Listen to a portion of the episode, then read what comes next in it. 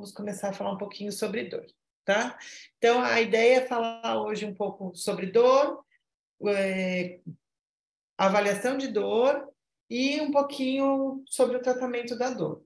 São é, temas extensos que a gente poderia ficar falando aqui por horas, horas e horas, mas a gente vai dar uma condensada e depois a gente vai abrir para perguntas e conversar bastante do que vocês ficaram com dúvidas, tá? É, então, Professora Aline odeia a minha aula porque eu começo com essa parte do que é dor, mas eu não consigo. Eu já tentei começar de uma forma diferente, mas depois eu volto para isso. Então, já vou começar falando do que é dor mesmo. Assim, a gente já quebra isso e fica tudo bem. Então, para mim, para mim não, para a IASP, que é a Associação Internacional para Estudo da Dor, é, o que é dor? Dor é uma experiência sensorial e emocional desagradável associada ou semelhante àquela associada a uma lesão tecidual real ou potencial. Essa é uma definição de dor da, é, da IASP, certo? E a, a IASP é um, um órgão que é, ele não é veterinário, ele é médico. E aí muitas pessoas param e me perguntam assim, nossa, mas Flor, a gente vai usar essa definição que é médica? Sim, vamos, porque a, a dor é um consenso. Dor é igual para todos os seres vivos que a sentem. Então, você tem que ter uma definição que engloba todos esses, todos esses seres que sentem dor, certo? Então, é sim, é a mesma definição para cão, para gato, para periquito, papagaio, urubu, que vocês quiserem, né? Então, dor é uma experiência sensorial emocional desagradável associada ou que está semelhante àquela associada a uma lesão tecidual real potencial. Essa é uma definição que veio agora em 2020. Então, foi é, uma, decisão, uma definição recente que começou a aparecer essa parte de ou semelhante àquela associada.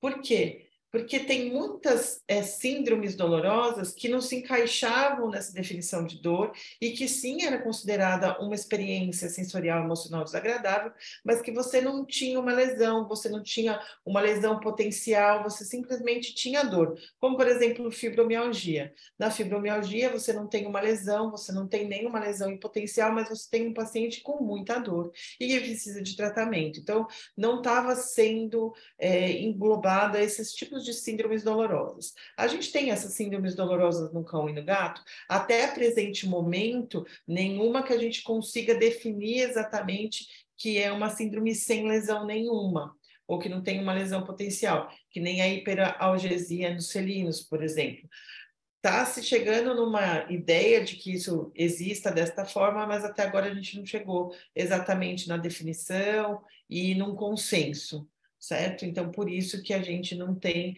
nenhuma ainda catalogada nesse sentido, mas pode ser que exista e que a gente simplesmente ainda não tenha, tá? Então, fica aí essa definição para todos os nossos pacientes também. O que eu sempre pergunto é, no, durante as minhas conversas sobre dor para as pessoas é, por exemplo, se eu pego um paciente um caso de, de vocês que é um hospital. Então, vocês têm, por exemplo, o paciente anestesiado ou o paciente em estado comatoso, esse paciente sente dor? Será que eu preciso fazer alguma analgesia para esse paciente que está inconsciente? Porque se você for pegar a definição de dor, ela é uma experiência sensorial e emocional desagradável. Se esse paciente está inconsciente, quando ele acordar, ele vai virar para mim e falar assim: Nossa, Doeu muito aquilo que você fez em mim. Doeu muito pegar uma artéria, doeu muito pegar um acesso venoso. Será ou doeu muito reduzir aquela fratura. Então, será que eu preciso realmente fazer essa analgesia ou esse paciente que está inconsciente, é... esse paciente que está inconsciente, a gente vai não precisa? Como é que fica? Né? Será que se de repente eu pegar um paciente, um cão, é, induzir ele na máscara de isoflurano, entubar, fazer, fizer uma castração só no isoflurano, acordar, ao acordar ele fizer de pirona, meloxicam e tramadol, será que quando ele acordar ele sente dor? Ou será que ele não sente dor? Será que ele vai acordar e falar para mim, nossa, o que você fez para mim foi comigo, foi desumano, né? Então, como você tem como definição que é uma experiência sensorial emocional desagradável, pacientes anestesiados e pacientes em coma não sentem dor do jeito que a definição fala. Então, você não tem uma experiência sensorial emocional desagradável. Mesmo anestesiado só com isoflurano, ele não vai acordar e ele não vai lembrar de nada. Né? Se eu tivesse feito uma infusão contínua de midazolam, que faria amnésia, então, aí com certeza ele não ia lembrar de nada mesmo. Mas mesmo assim, eu não posso não tratar a dor desses pacientes inconscientes, e eu não posso não tratar a dor desses pacientes anestesiados. Fazer uma castração só no isoflurano é antiético. Mas, Flor, eles não estão sentindo dor. Tá bom, mas o que eles têm é o que a gente, nós chamamos de nocepção. Então, todo o conjunto de eventos neurais através do qual os estímulos nocivos serão detectados, convertidos em impulsos nervosos e transmitidos da periferia até o sistema nervoso central, eles estão lá intactos, porque eu não usei nenhum analgésico. Analgésico é aquilo que vai diminuir a nocepção, vai diminuir a informação, sair da periferia e chegar até o sistema nervoso central. Se eu não utilizei nenhum analgésico, esta via ela está intacta. Então, por mais que meu paciente não tenha a percepção da dor, que é o último degrau da nocepção, eu continuo tendo toda a nocepção preservada. Então, este paciente terá, ao longo da vida, uma memória, digamos assim, né, toda realizada, porque você você não fez analgesia. Então, no primeiro momento, num pós-operatório imediato, se você fizer meloxicam, dipirona e tramadol, ele não vai sentir dor. Mas esse paciente terão vias para dor que estarão lá muito mais sensibilizadas, que é o que a gente chama de sensibilização central, e que pode ser que ele seja um adulto ou um idoso que sinta mais dor do que o resto da população, porque você não tratou a dor dele durante uma simples castração. Tá? Então, isso pode acontecer? Não só pode, como acontece. Então, a maior prevenção de uma sensibilização dolorosa, a maior prevenção de uma dor crônica é tratar a dor, seja ela no paciente consciente, seja ela no paciente acordado. Então, a gente sempre trata a dor. Bom, sabemos que a gente sempre está, sabendo então que a gente sabe, sempre trata a dor, a gente precisa conhecer ela para poder tratar. A gente tem, de uma maneira rápida, é, classificações da dor quanto a, ao tipo de dor, a duração e a intensidade. Então, o tipo de dor, a gente fala hoje em dia de dor nociceptiva, nociblástica e neuropática e fisiológica. E no, na, na duração, dor aguda, dor crônica e na intensidade, dor leve, dor moderada, dor intensa e dor excruciante. A dor nociceptiva é aquela dor que a gente sente no dia a dia. Então, é um corte na mão, porque ela está tá ligada só à via nociceptiva, que foi essa que eu falei para vocês. Então, a maioria dos tipos de dor aguda, né? Então, a maioria dos nossos pacientes que estão experimentando dor aguda, que é aquela dor que tem, está presente há menos de dois meses, há menos de três semanas, esse paciente, de uma forma geral, está experimentando uma dor nociceptiva. Todos, Flor? Não, todos não. Porque tem algumas dores que elas rapidamente fazem sensibilização central. E nisso, então, elas já vão ser classificadas, apesar de dor aguda, como dor nociblástica, porque a dor nociblástica é toda e qualquer dor que vá provocar uma sensibilização central. Então, a dor nociblástica é mais difícil de ser tratada. A dor aguda é essa do nosso dia a dia, que a gente está aqui super acostumado a tratar. Que você vai lá, um paciente no pós-operatório, de uma SH, de uma arquectomia, que rapidamente, ao você verificar que está com dor, você faz os nossos fármacos clássicos, então um analgésico simples, por exemplo, a dipirona, associado com um anti-inflamatório ou não, associado com um opioide ou não, e esse paciente responde super bem. E mesmo que você não faça nada, ele tem uma tendência natural à remissão. Um corte no dedo vai doer para o resto da vida?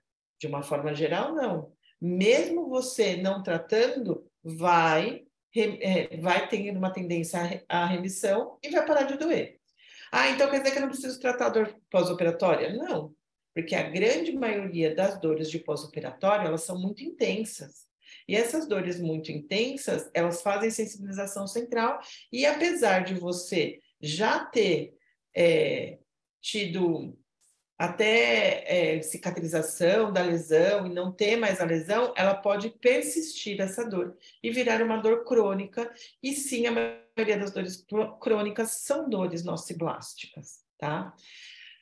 É, agora, o que a gente tem que entender é que esse negócio de dor neuropática, nociblástica e noceptiva, quando a gente faz essa divisão, a gente está tentando pôr a dor em caixinhas.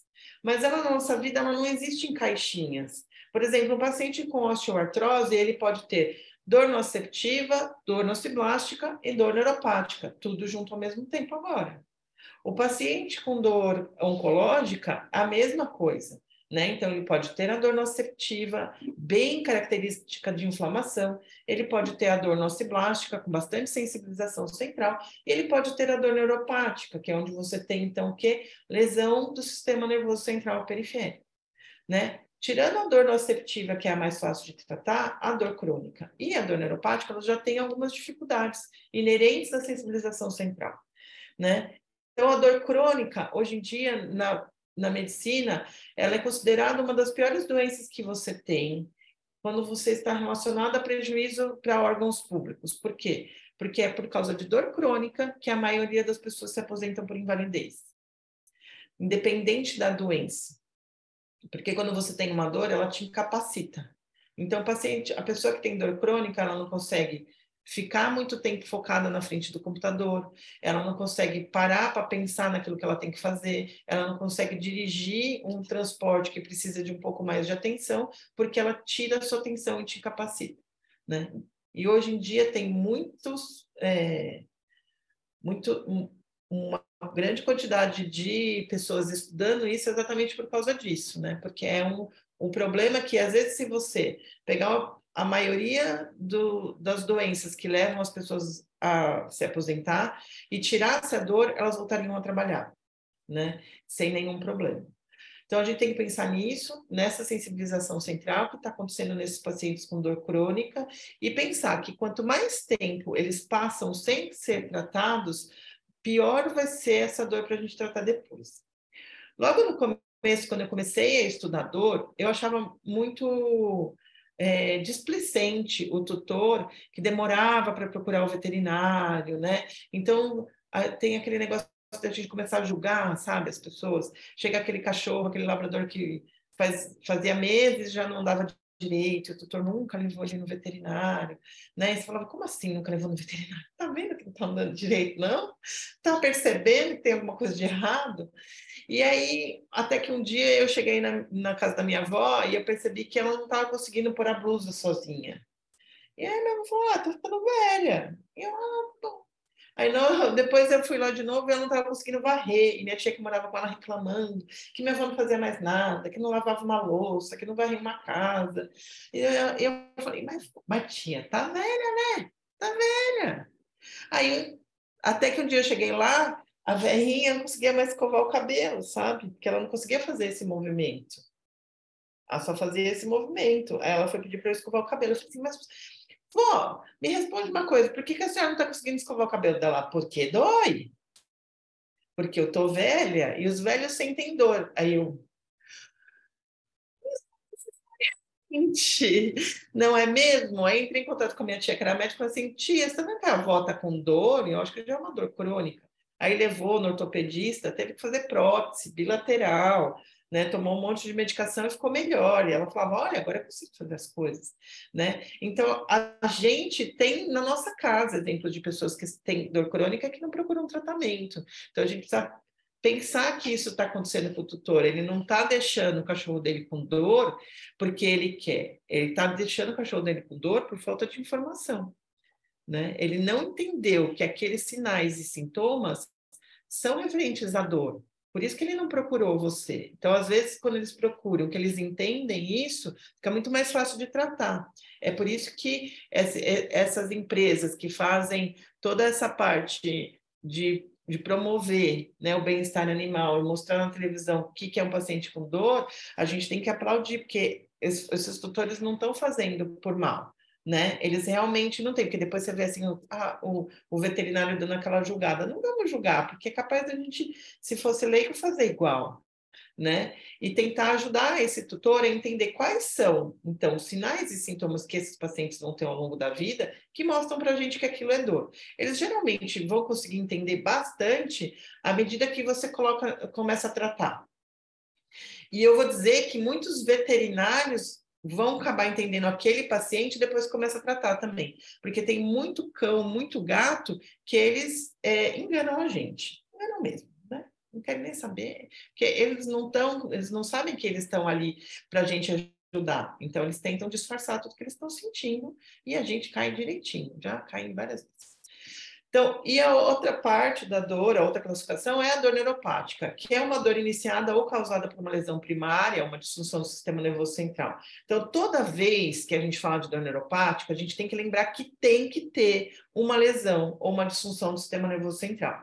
Eu vejo muita gente hoje em dia falando de dor nociblástica que está é, tratando uma dor nociblástica, falando que está tratando uma dor neuropática. Não necessariamente. A dor nociblástica também é difícil de tratar, mas a dor neuropática é mil vezes pior. Para vocês terem uma ideia, apenas 60% dos pacientes com dor neuropática na medicina conseguem um alívio de sua dor. E não é nenhum tratamento total, é apenas um alívio, tá? Então, é uma das dores mais difíceis que a gente tem de ser tratado ela está muito presente nos nossos pacientes hoje em dia, mas o que a gente tem que se ater para a gente saber que aquela dor é uma dor neuropática, não só, né? Por exemplo, de, quando a gente tem a doença do disco intervertebral, é uma dor neuropática? Se tem lesão do sistema nervoso central, tem, então sim temos aí uma possibilidade de dor neuropática.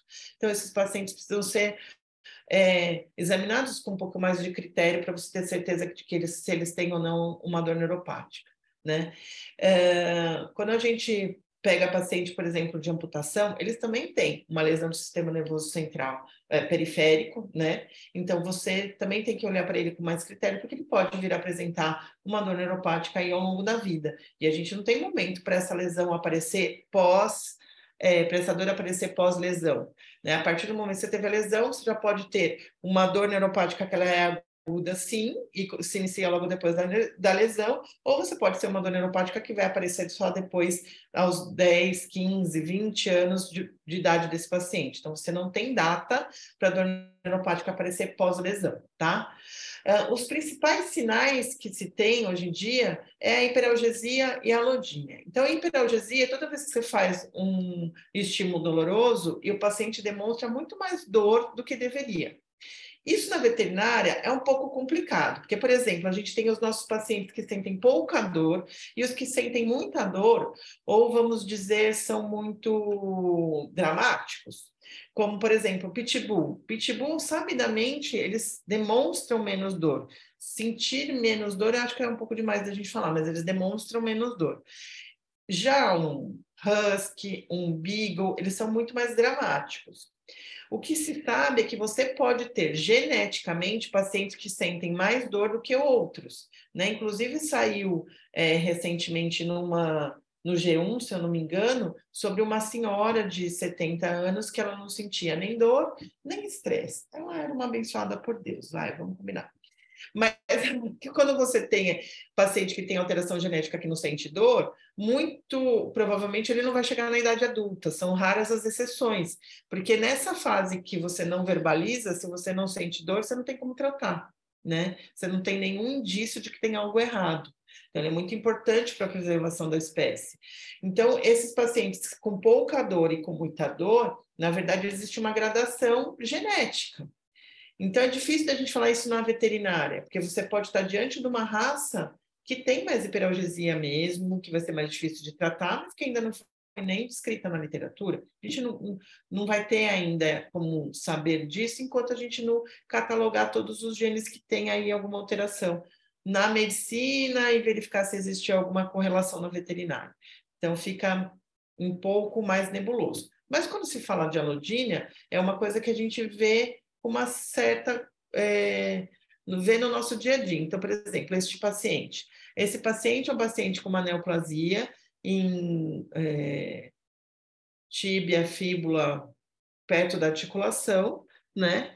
E ele, ele era um candidato à amputação, só que a tutora dele tinha muito medo de amputar e ele não conseguia andar depois e ter algum problema, né? As pessoas se põem muito no lugar dos pacientes, mas a gente tem que lembrar que eles né, usam as quatro patas, então para eles amputado é muito mais fácil de ser feliz do que uma pessoa, por exemplo. Eles não, na verdade, nem ligam muito, né, se eles conseguem andar direitinho com as outras três.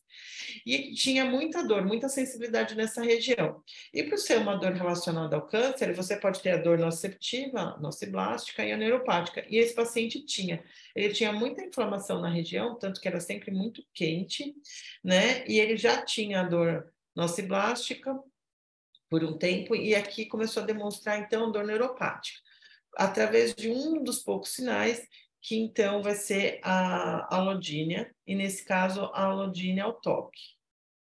Então, a hora que toca, ele tem uma certa sensibilidade e ele retira a pata. Então, a gente consegue ir é, tentando, pelo menos, dizer que isso pode ser uma alodínia ao toque, porque você já conhece o paciente antes, muitas vezes, ou porque você faz isso que a estagiária fez. Então, você vai primeiro na onde não dói, ou no membro. O mais interessante é quando vai no membro contralateral, né? Então, vai no outro membro e vê como ele reage. Porque se você for ver, por exemplo, pastor alemão, eles odeiam ser tocados nas patas, e às vezes eles já têm esse tipo de atitude, mesmo sem ter, sem ter nada. Esse paciente não, ele só fazia isso nesse membro, e você também pode ter tanto a tátil, né, que é a alodínia ao toque, quanto a alodínia térmica, que é quando você muda de temperatura. Pode ser ao quente ou ao frio. A alodínia ao frio, ela é muito mais presente. Então, aqui, por exemplo, a estagiária está com algodão é, embebido em álcool para promover um friozinho. Aí, assim, os mais observadores vão virar para mim e falar assim: não, peraí, Flor.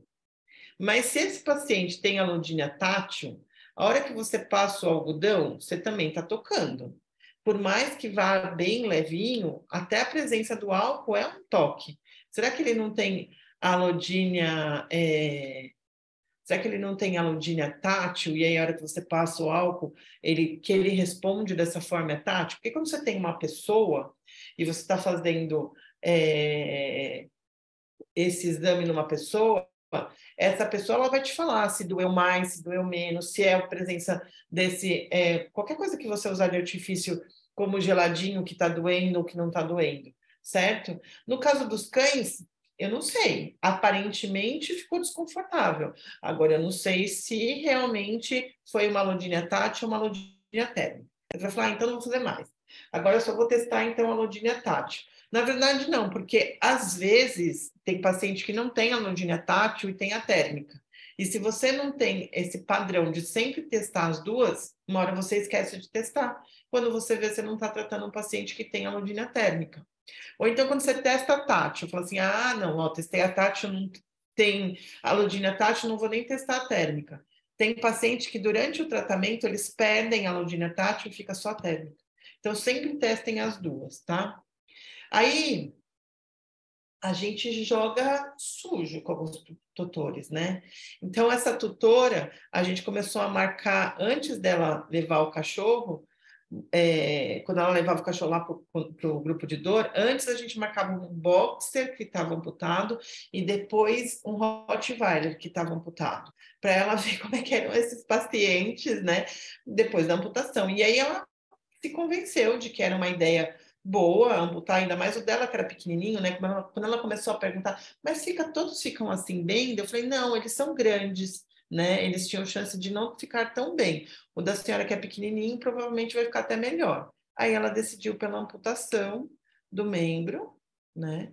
E aqui é já no centro cirúrgico, nosso centro cirúrgico antigo, inclusive.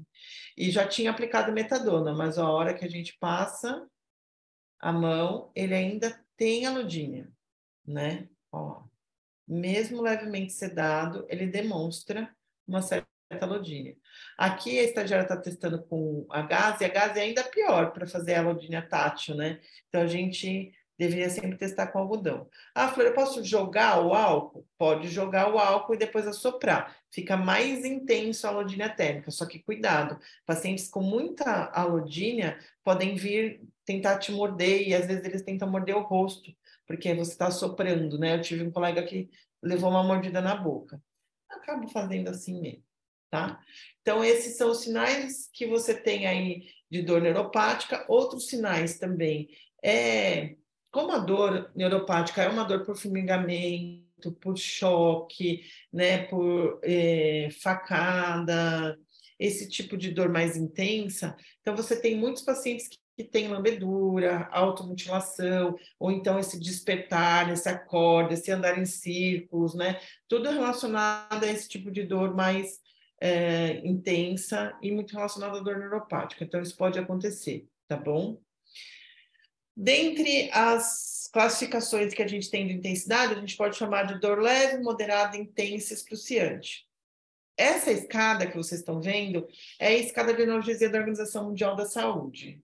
A Organização Mundial da Saúde, quando ela trouxe essa escada uh, a primeira vez foi para auxiliar no tratamento dos pacientes que tinham dor relacionada ao câncer, porque durante um, um grande encontro de pessoas que tratavam pacientes com câncer, chegou-se à conclusão de que nenhum paciente era muito bem tratado então fez essa escada. Hoje em dia a gente sabe que essa escada ela está um pouco ultrapassada, mas ela ainda serve de base para todo mundo que está iniciando um tratamento na dor, para você saber por onde começar e para você saber que mesmo uma dor leve, ela precisa de tratamento, né? E que você vai, então, subindo esses degraus conforme a dor vai piorando.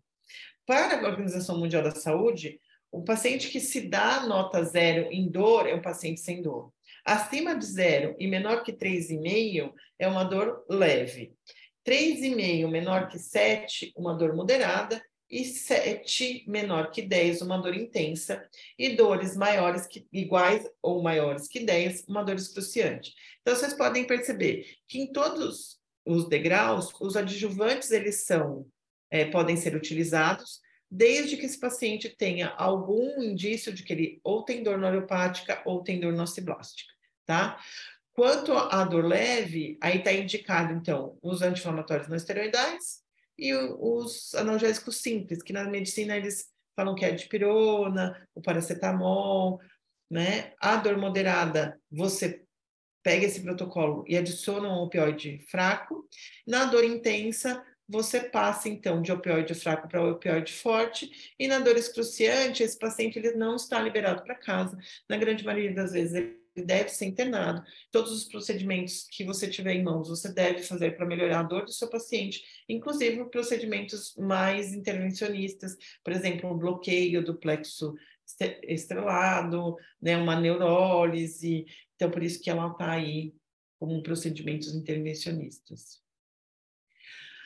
Na avaliação da dor, né? Então, propriamente dito, o que, que a gente tem? A gente tem os pacientes, né, tanto com dor aguda e dor crônica. A gente sabe que o paciente com dor aguda, ele é muito fácil, muito mais fácil de você é, descobrir que ele está com dor, de você avaliar esse paciente. Porque um problema da avaliação da dor é que a dor ela é individual. A minha dor é diferente da sua dor, que é diferente do meu coleguinha, tá? Então, por mais que a gente esteja passando pelo mesmo procedimento, então entrou três pessoas para fazer fratura de fêmur.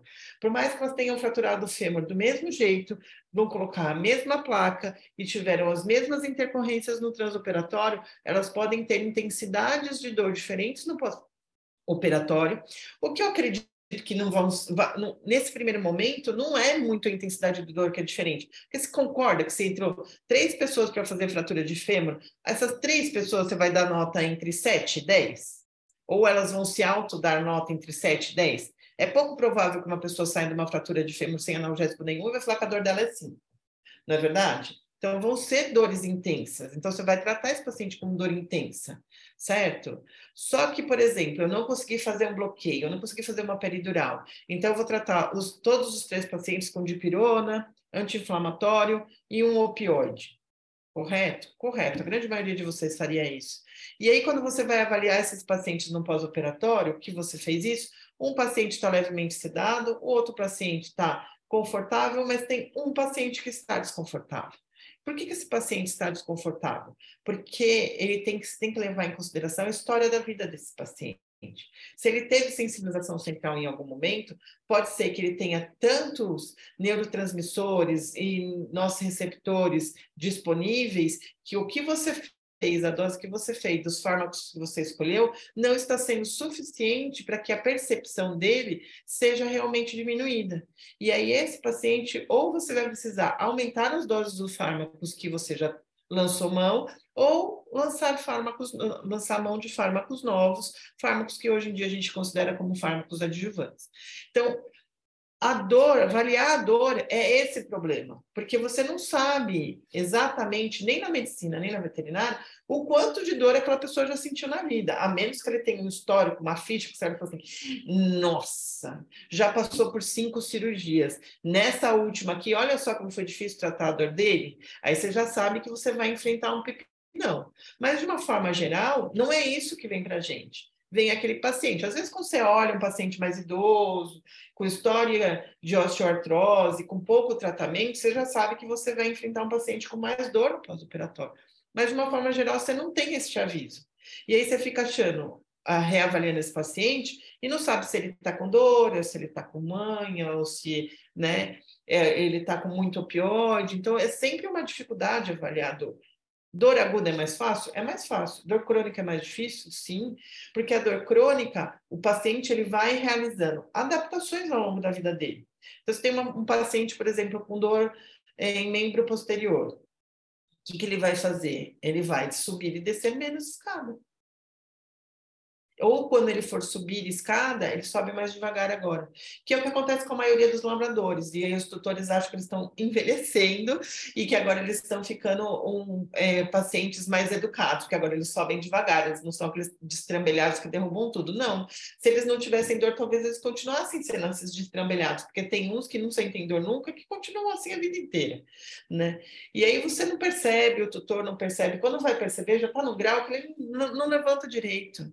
Né? Ah, ele começou a fazer xixi deitado, por isso que eu trouxe, acho que ele está com incontinência. Não, meu senhor, ele está com dor, né? Então, é muito difícil ver. E se você tem aquele tutor super preocupado, que começou a perceber alterações logo no início, quando ele traz, às vezes é difícil para você perceber que esse paciente está com dor, tá? Então, hoje em dia tem diversas escalas, tem escalas só para osteoartrose, tem escalas de qualidade de vida, tem escalas para dor crônica, assim como tem para dor aguda. O que leva mais em conta para a gente fazer essa boa avaliação da dor no, no, paciente de dor crônica é um bom relacionamento com o tutor, tá? Ai, Flor, se tem anestesista, já vi cara feia, porque tem muito anestesista que não tem muita paciência para ter essa relação com o tutor. Mas, assim, é fundamental tá? Não tem como fazer a avaliação da dor crônica sem esse bom relacionamento com o tutor. Por quê? Quem vai trazer todas as informações de como é essa paciente em casa é esse tutor. Né? Como que ele melhorou, como ele deixou de melhorar, como ele passou a levantar, como ele... Às vezes eles fazem vários filmes para nós, isso ajuda bastante, a gente vê como era um antes e um depois, mas o relato nos ajuda muito. Mas, Flor, e quando a gente pega esses pacientes é, dramáticos, sabe? Que você está lá examinando o cachorro, você deu nota 4 de dor. Aí você vai e pergunta para o tutor, quanto é a dor dele? Ele fala 10. Você fala 10? Como assim 10? 10 onde que é 10? É no máximo um 4. É uma dor moderada, esse cara está falando que é dor intensa.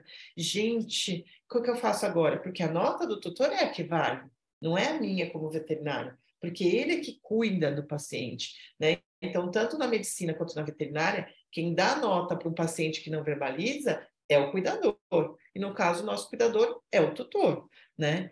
E aí você fica como? Bom, quando a gente pega esse tipo de tutor, aí a gente faz uma média e inicia um tratamento relacionado a essa média. Então, não é nem tão baixa essa nota, nem tão alta essa nota. E eu vou iniciar um tratamento como se fosse uma dor moderada e reavaliar esse paciente para verificar se houve uma melhora ou não houve.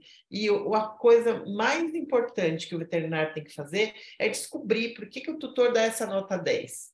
Porque muitas vezes está relacionado a comportamentos que você não vivencia com esse paciente. E às vezes a nota é 10, às vezes não. Então, o que você tem que começar a fazer? Descobrir por que, que é 10, por que, que ele deu aquela nota 10, o que está acontecendo, e tentar, se não for, se você não concordar, explicar para esse tutor que tá bom, que isso pode não ser uma nota 10 por esse esse motivo, então inicia o tratamento e vai reavaliar.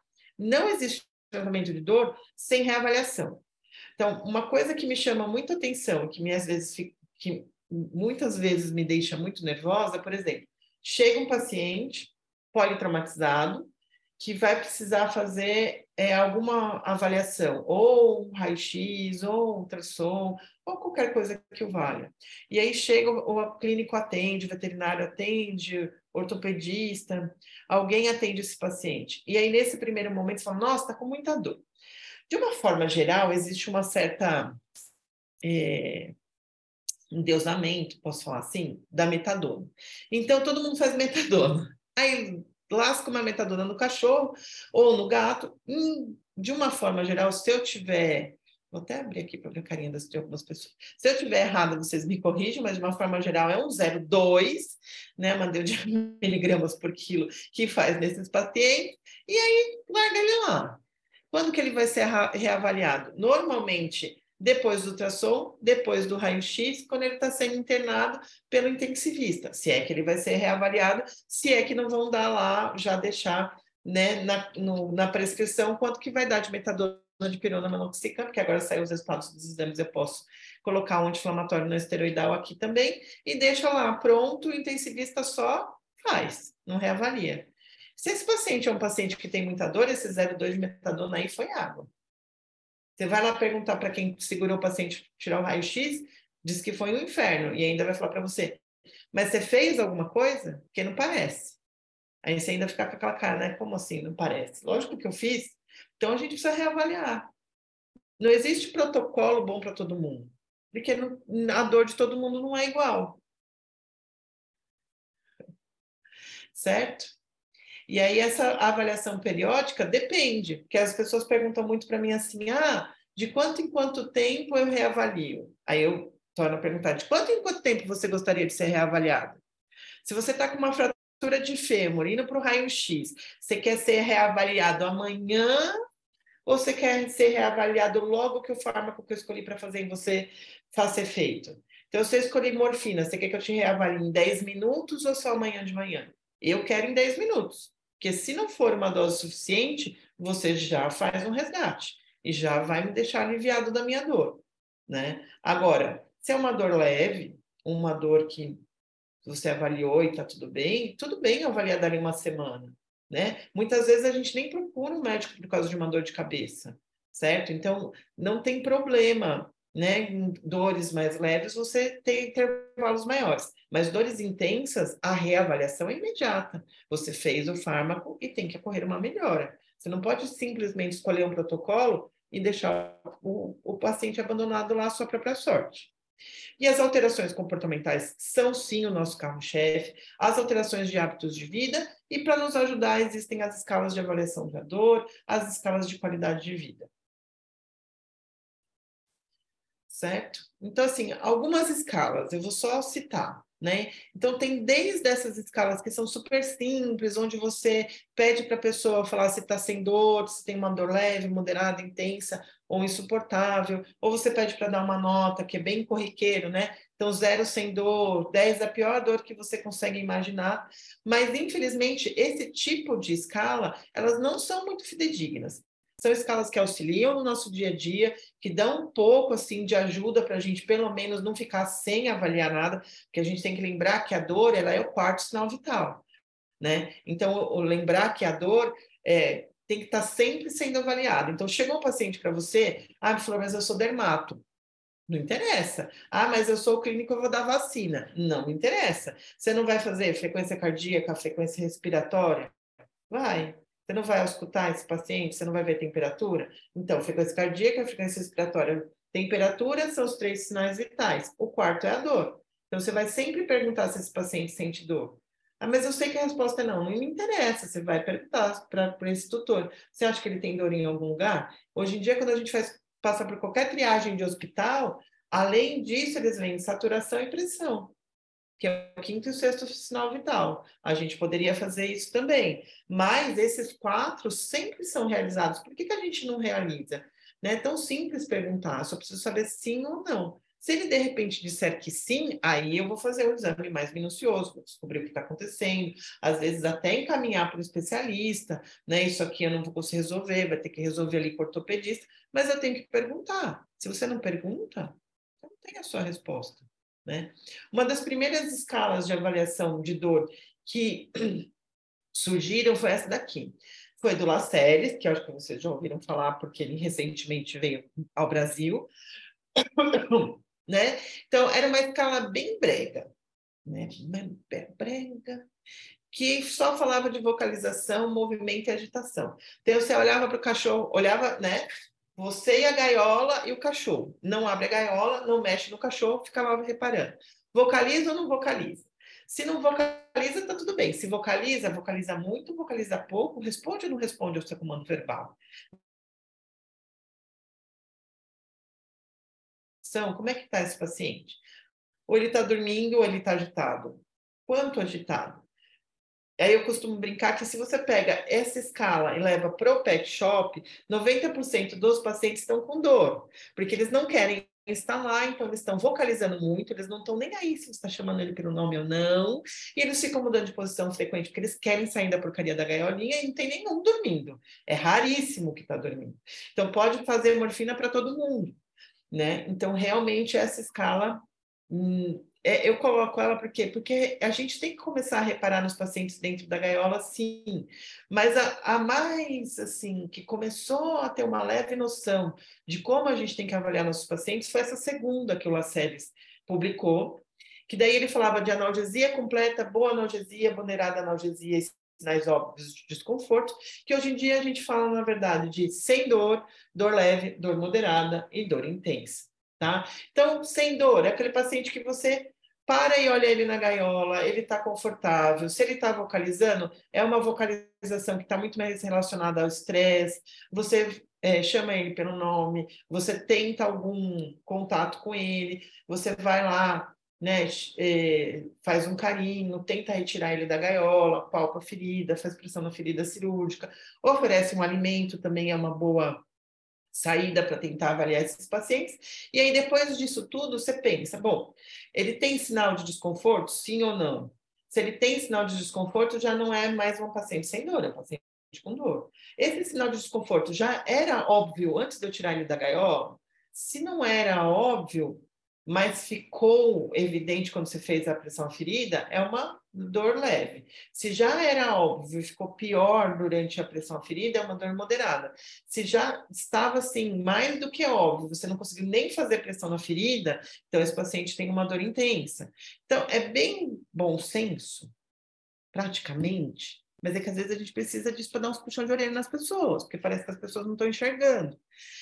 E, assim, é uma. É muito simples, mas para quem não tem escala nenhuma, já é uma boa escala para você colocar lá no pós-operatório das cirurgias, porque pelo menos alguém vai fazer alguma avaliação. Na ficha vai estar escrito lá, avaliação zero dor, né? Depois de não sei quantos minutos zero dor, liberado com nota de dor zero. Então, pelo menos isso é interessante você ter.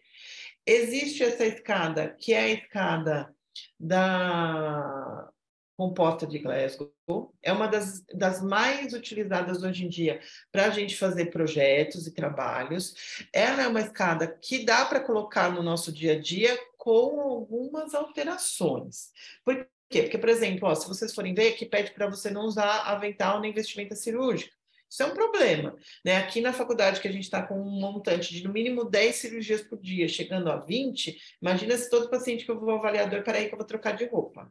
Aí é melhor nem vem com a roupa normal, vai trabalhar com a sua roupinha mesmo, porque não vai dar para você ficar trocando de roupa.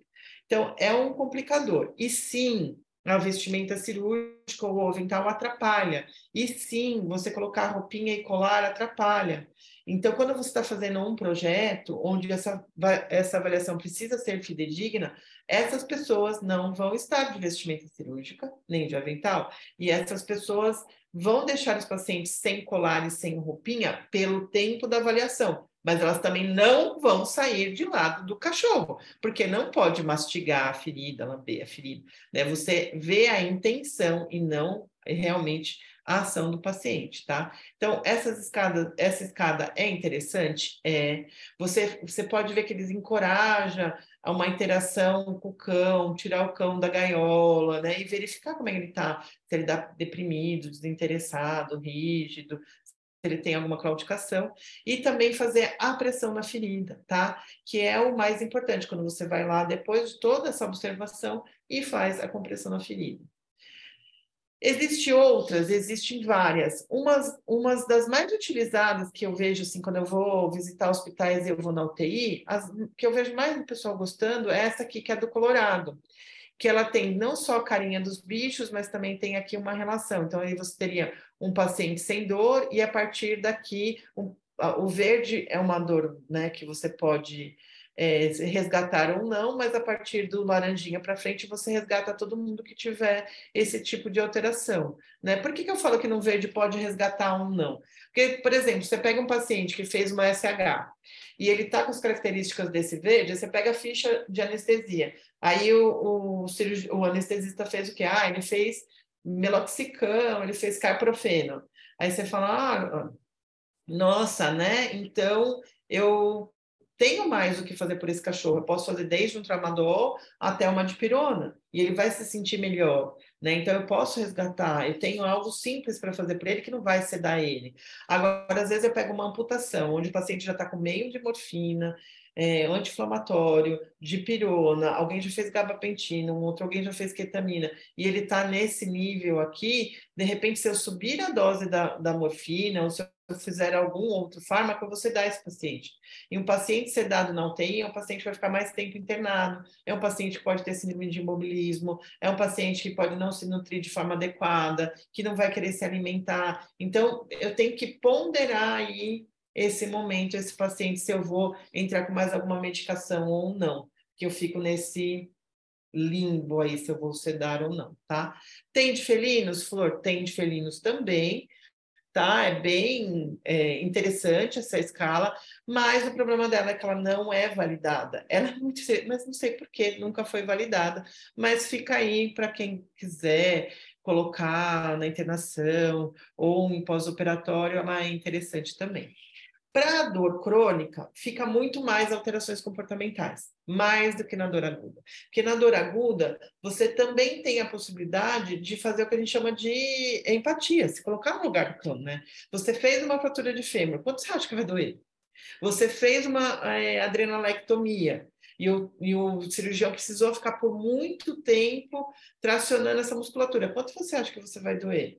Atirou uma unha encravada, quanto você acha que vai doer? Né? Então, isso a gente faz muito na dor aguda. Agora, na dor crônica, esse negócio de empatia, se colocar no lugar do outro, às vezes não funciona direito. Por quê? Porque você nunca sentiu aquela dor. Você já teve osteoartrose? Então, como você sabe o quanto dói?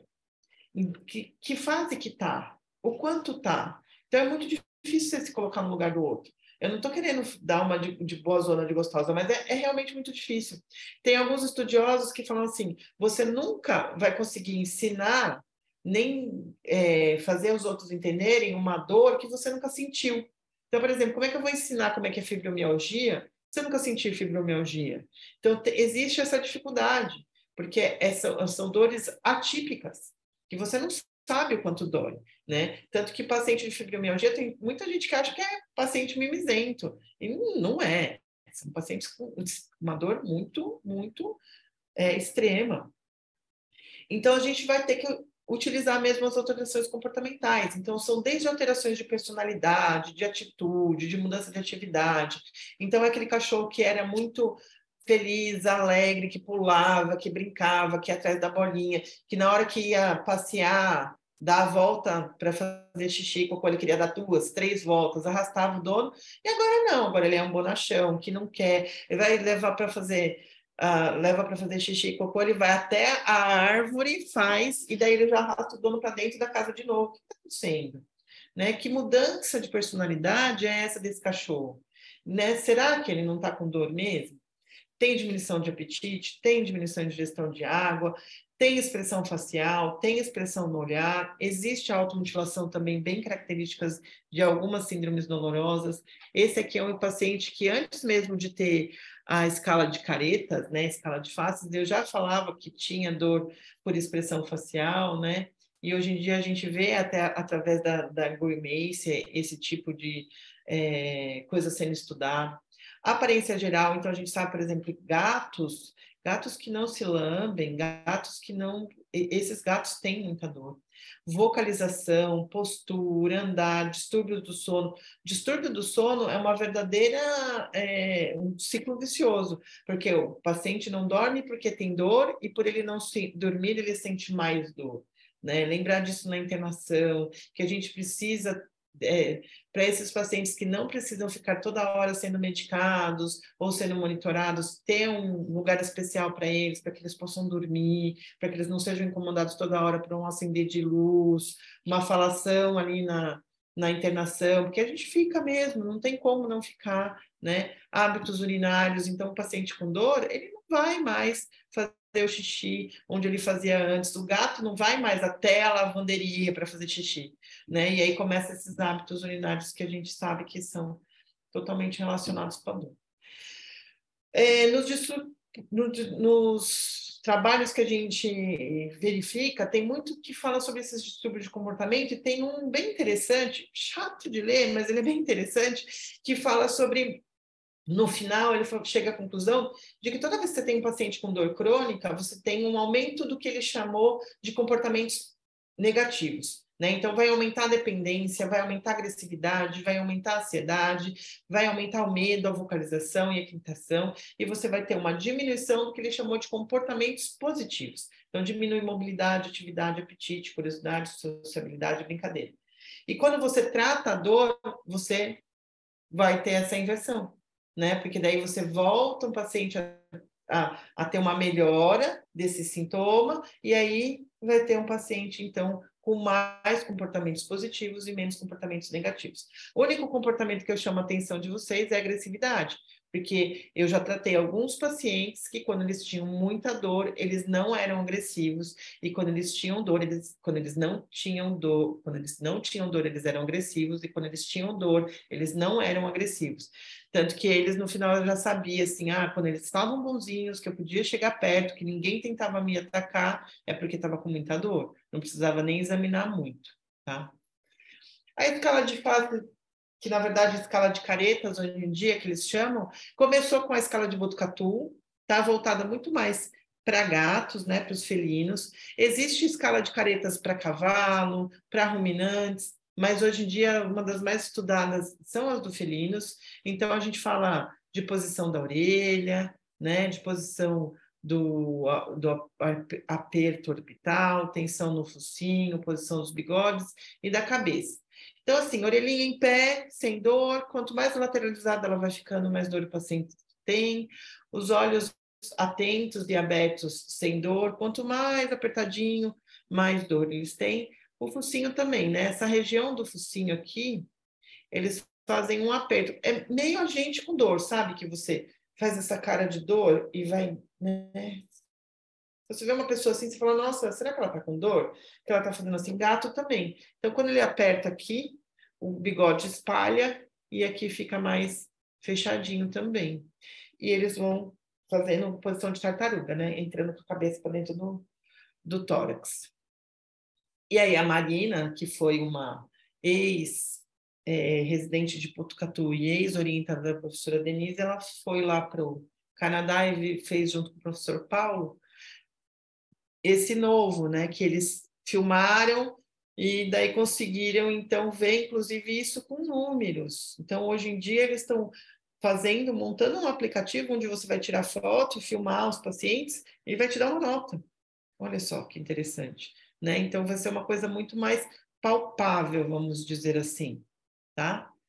Então é bem, e aí você vê nesse paciente que num primeiro momento você acha que ele tá bravo, mas aí quando você vai lá e passa a mão nele, ele ronrona que você tem um afastamento das orelhas, um aumento desse ângulo aqui entre a orelha e a cabeça, uma diminuição desse ângulo aqui né, uh, lateral, uma diminuição dessa distância orbital, um aperto do focinho, os bigodes espalhados bem espalhadinhos, né?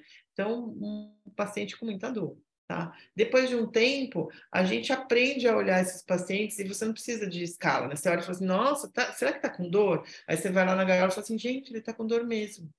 Né? E bom senso, né? Bom senso é uma coisa que tem distribuição gratuita, à vontade, quanto vocês quiserem. Agora eu vou falar um pouquinho do tratamento. Eu deixei as coisas bem resumidas, porque eu acredito que vocês já tenham bastante. É, como é que fala? Experiência, vai com vários desses fármacos.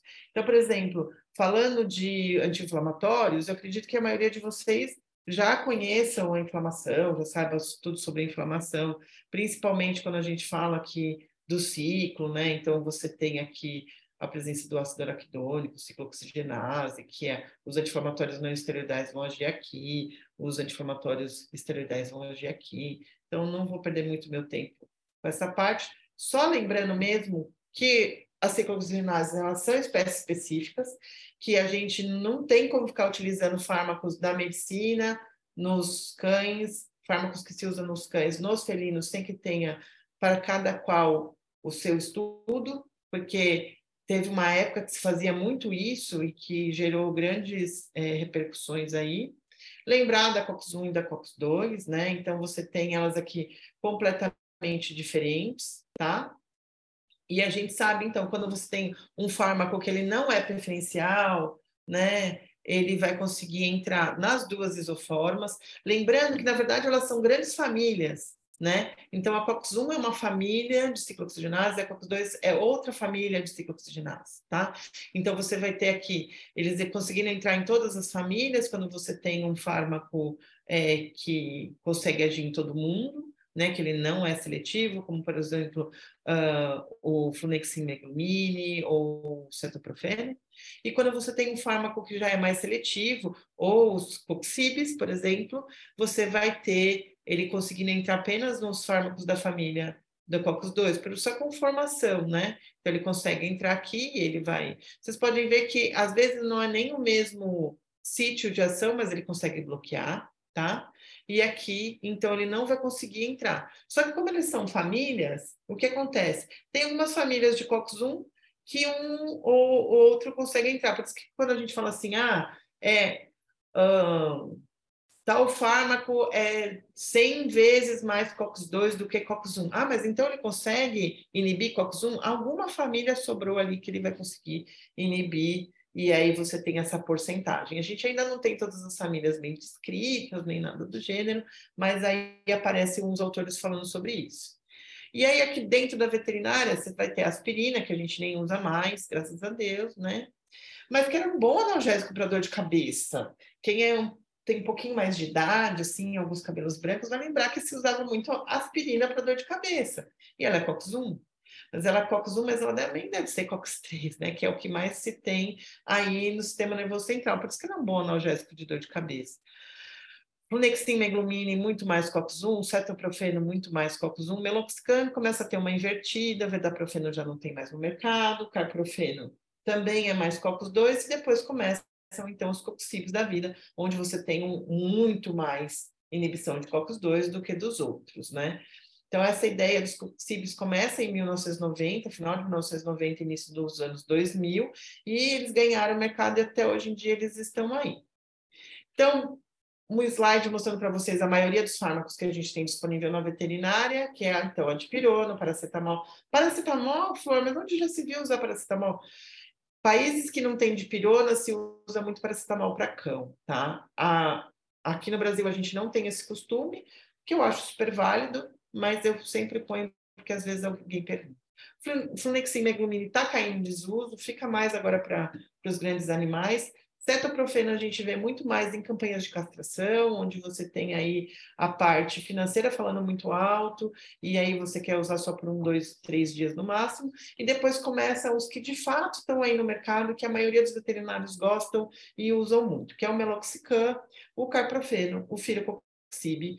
E aí tem um que é o Cimicoxib, que tem alguns veterinários que conhecem, gostam, e, e eu acho que por falta um pouco de é, ação mesmo das empresas no mercado ficou meio esquecido.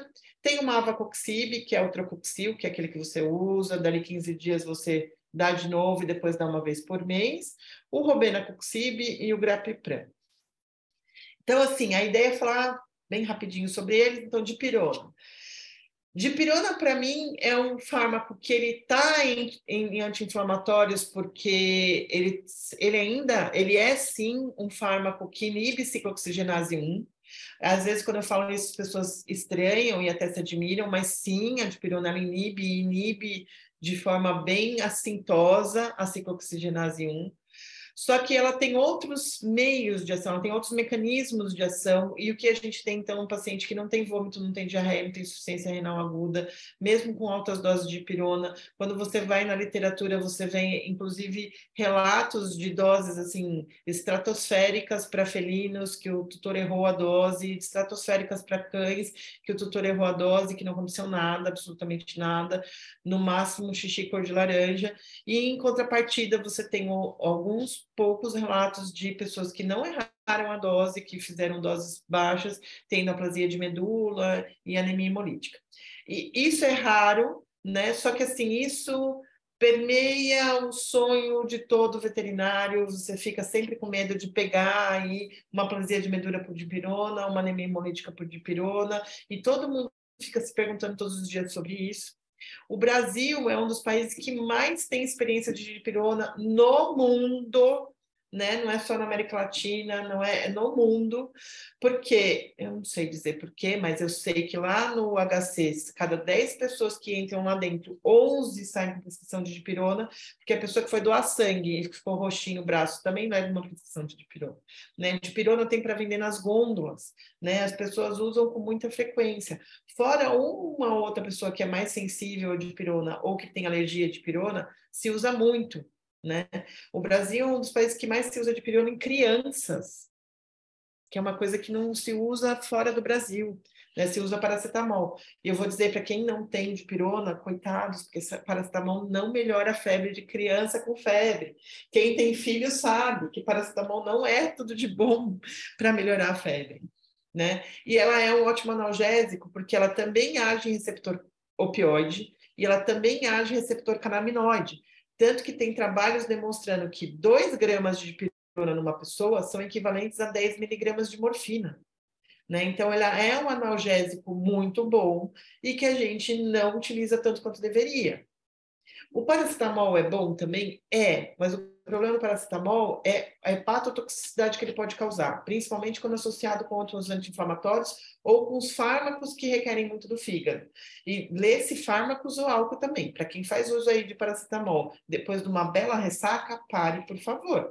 Que é por isso que os Estados Unidos, hoje em dia, tem aí várias pessoas na fila do transplante, porque logo depois de uma boa ressaca, eles adoram tomar um paracetamol associado com uma boa aspirina e aí, nada melhor para o seu fígado ficar inválido.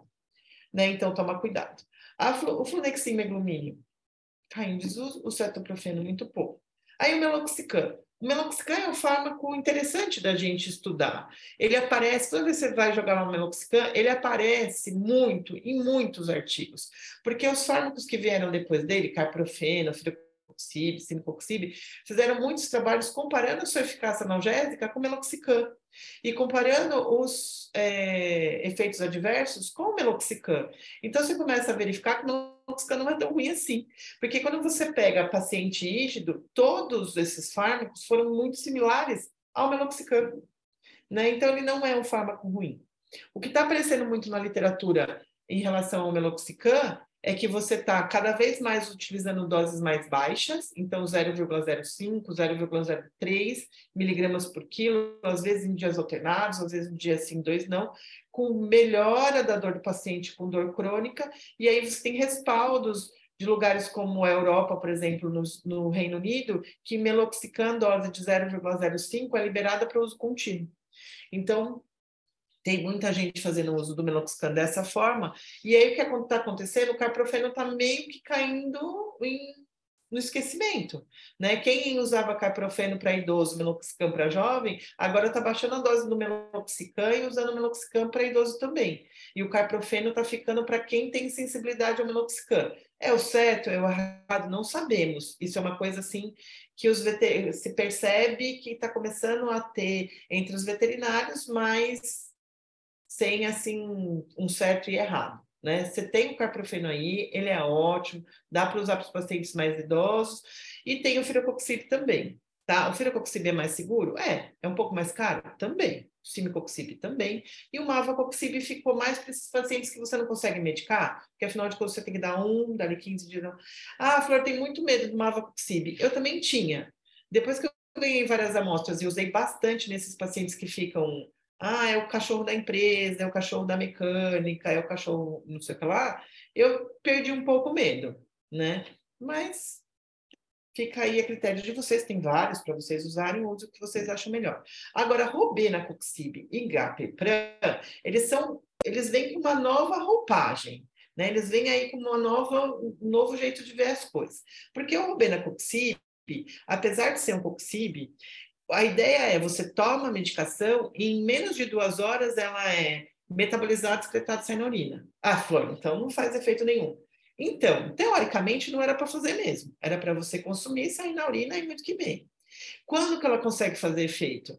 Quando você tem algum lugar com um pH mais ácido, ou seja, inflamação. Toda vez que você tem inflamação, tem um pH mais ácido. E aí o robenacoxib ele consegue entrar dentro da célula. Lembrando que o ácido araquidônico vai ser, vai ter a sua ação do, da ciclooxigenase só dentro da célula. Então, você só conseguiria a ação do robenacoxib em locais inflamados. E aí, a sua ação seria por 24 horas. Ou seja, a, o anti-inflamatório que pedimos a Deus só vai agir na inflamação. O problema é que, às vezes, você vê um outro paciente com diarreia, é, principalmente diarreia mucoide. Alguns respondem bem é, a enterogermina, floratil, como é que é o nome? É, esse, esses para melhorar a flora intestinal, e outros que não respondem, e aí o tutor acaba pedindo para descontinuar. Né? Então, na minha experiência, vai muito bem para gato, eles ficam bem para caramba com Robena Coxib, né? E o Grapepran é uma nova tendência aí que chegou numa ideia de tratamento de dor crônica desde o início da dor para longo prazo, né? Então você pega um paciente de osteoartrose, você descobre que ele tem osteoartrose, começa a tratar ele desde hoje até o fim da vida, seria um anti-inflamatório para você não parar nunca. Mas Flor, como assim um anti-inflamatório para não parar nunca? É porque a ideia é que ele não age em ciclooxigenase, né? Ele vai agir num receptor da prostaglandina E2. Então, então, a prostaglandina E2, que é um dos mais maiores produtores, maiores sensibilizadores centrais que a gente tem, tem um é, receptor, que é o EP4, que está mais ligado ainda à dor, e aí a família piprante, de uma forma geral, vai lá e bloqueia esse EP4. Então, é como se você fosse direto no ponto da inflamação e tivesse menos efeitos adversos. Alguns pacientes continuam apresentando diarreia mucoide, que melhora com esses é, da flora intestinal, né? Probióticos, lembrei o nome. Com os probióticos, tá? Tem pouco estudo, estamos esperando mais coisa, porque tem que ter coisa a longo prazo, né? A gente quer começar a tratar os pacientes hoje e ficar tratando os pacientes por 3, 4, 5 anos. Então, aí está faltando aí mais estudos. É uma promessa? É uma promessa. Qual é o problema? Financeiro, né? Custo muito alto. Mas eu sempre falo que a gente está aqui para mostrar para os tutores as opções que eles têm de tratamento e eles escolhem a que cabe melhor no bolso deles, a que eles acham que vai ser melhor para o paciente deles nesse sentido, né? E tirar todas as dúvidas que eles possam ter e auxiliar eles na escolha que eles fizeram da melhor forma possível, porque, como eu falei, a gente precisa parar de julgar um pouco, porque fala assim, não, se fosse meu cachorro, eu faria. Ou se fosse meu cachorro, eu não teria dinheiro para fazer. Então, aí já fica um problema, né? Então, por isso que eu, eu falo que. Aí, assim, só para. Ai, gente, como eu falo! Só para rapidinho a parte dos anti-inflamatórios, lembrando que tem as oito maneiras para a gente diminuir aí esses fatores, que é uh, obter o histórico completo de medicação, né? Então, sempre evitar, ter extrema cautela quando você já está tomando um anti-inflamatório, se vai prescrever outro, ou se vai mudar, vai alternar, né? e com algumas possíveis interações medicamentosas, com cuidado extremo com paciente desidratado, hipovolêmico, insuficiência cardíaca, congestiva, hipotensão, disfunção renal ou cardíaca ou hepática. Não quer dizer que você não pode prescrever para o paciente renal, quer dizer que é para você tomar cuidado, né? Vai prescrever, por, é, e sempre que você for prescrever, cuidado na hora de você dar as instruções. A gente costuma entregar e falar para a pessoa: olha, não pode dar isso. Se ele se começar a vomitar, interrompe esse. Ele chega na casa dele e pensa: qual que era para interromper mesmo? Aí tem lá dipirona, cefalotina e meloxicam. Ele interrompe a cefalotina, porque uma vez ele tomou e ele teve dor de estômago, vai ver que é essa. Né? E ele só volta dali sete dias ainda com, com o bicho vomitando. Então, sempre escrever. E uma coisa que eles falam muito nos artigos ultimamente é vômito é sinal tardio. Né? O sinal precoce é diminuição da ingestão de água, diminuição da ingestão de alimento, porque a gente, quando está com gastrite, come menos, bebe menos água. E aí o anti-inflamatório já tem que ser parado, retirado nesse paciente, porque ele vai desidratar e aí ele vai vomitar. Então tem que tomar mais cuidado ainda. E monitorar. Monitorar, eu digo, desde paciente que você vai fazer uso crônico, e daí você tem que monitorar com perfil renal, perfil hepático, com hemograma, é, fazer ultrassom renal, fazer proteína, esqueci, prote, o, dosar proteína universalizadas. Todo mundo já entendeu, né? E sempre monitorar os pacientes, fazer urinálise, né, para você ver se está fazendo um tratamento a longo prazo. De quanto em quanto tempo? Depende do risco do seu paciente, do tempo que você está tratando, da dose que você está empregando. Mas você tem que monitorar. A analgesia multimodal sempre. Não dá para tratar com fármaco só. Gastroprotetores é uma coisa que está aí, né? Todo mundo que está estudando sabe que tem pessoas que que hoje em dia falam que a gente não deve usar, outros que falam que a gente deve permanecer usando. Na falta do senso comum, do, do, né, de um consenso, não do senso comum, do consenso, fica indicado aí, e otimizar a dosagem. Otimizar a dosagem é uma coisa nova, que aparece muito agora, que é você pegar um paciente que você está fazendo 0,01 miligrama por quilo de meloxicam e você ir diminuindo até ficar, de repente, com 0,02 miligramas por quilo semanais nesse paciente. Parece que não é nada, aí você resolve tirar, esse paciente tem dor. Então, tem aí vários trabalhos falando sobre isso, que fica, na verdade, é, não chega a uma conclusão, mas fica essa indicação. Só para lembrar os senhores, né, tem um período de descanso. Então, por exemplo, se você está usando meloxicam e quer mudar o meloxicam para um outro fármaco, você tem que fazer um descanso de cinco dias, tá? Então, sempre lembrar disso. E dos opioides. Então, os opioides são aqueles fármacos que a gente sempre fala deles, sempre lembra deles. É o nosso... É nossa prioridade, né? Assim, eles sempre vão estar no nosso dia a dia para a gente fazer analgesia, porque eles que têm um master blaster poder, né? Então, eles, desde o do, da dor leve até a dor excruciante, você pode usar um opioide, porque ele tem essa faixa de terapêutica assim muito larga. Então, você tem um, paciente que, que chega com dor e você não pode usar de pirona, você não pode usar de você não pode usar nada, mas existe um opioide que você pode usar, né? E o da dor excruciante é a mesma coisa. Lembrando, senhores, que ele age, então, aqui no tanto no neurônio pré-sináptico quanto no pós-sináptico, então, no pré-sináptico, ele vai fechar canal de cálcio, no pós-sináptico, ele vai abrir canal de potássio. Então, como ele fecha canal de cálcio, cai menos glutamato na fenda sináptica, como ele abre canal de potássio, você precisa de maior interação com os receptores AMPA, NMDA, para entrar mais sódio, mais cálcio aqui dentro e iniciar um potencial de ação. Então, ele tenta fazer desta forma aí a sua ação. Dentre os opioides mais empregados, então, meperidina, codeína, tramadol, morfina, metadona, oxicodona, hidromorfona, oximorfona, fentanil, fentanil, fentanil, fentanil, torfina, carfentanil. Agonista parcial na buprenorfina, que voltou aí para o mercado recentemente, antagonista butorfanol e nalbufina e antagonista parcial, né? E antagonista naloxona e naltrexona.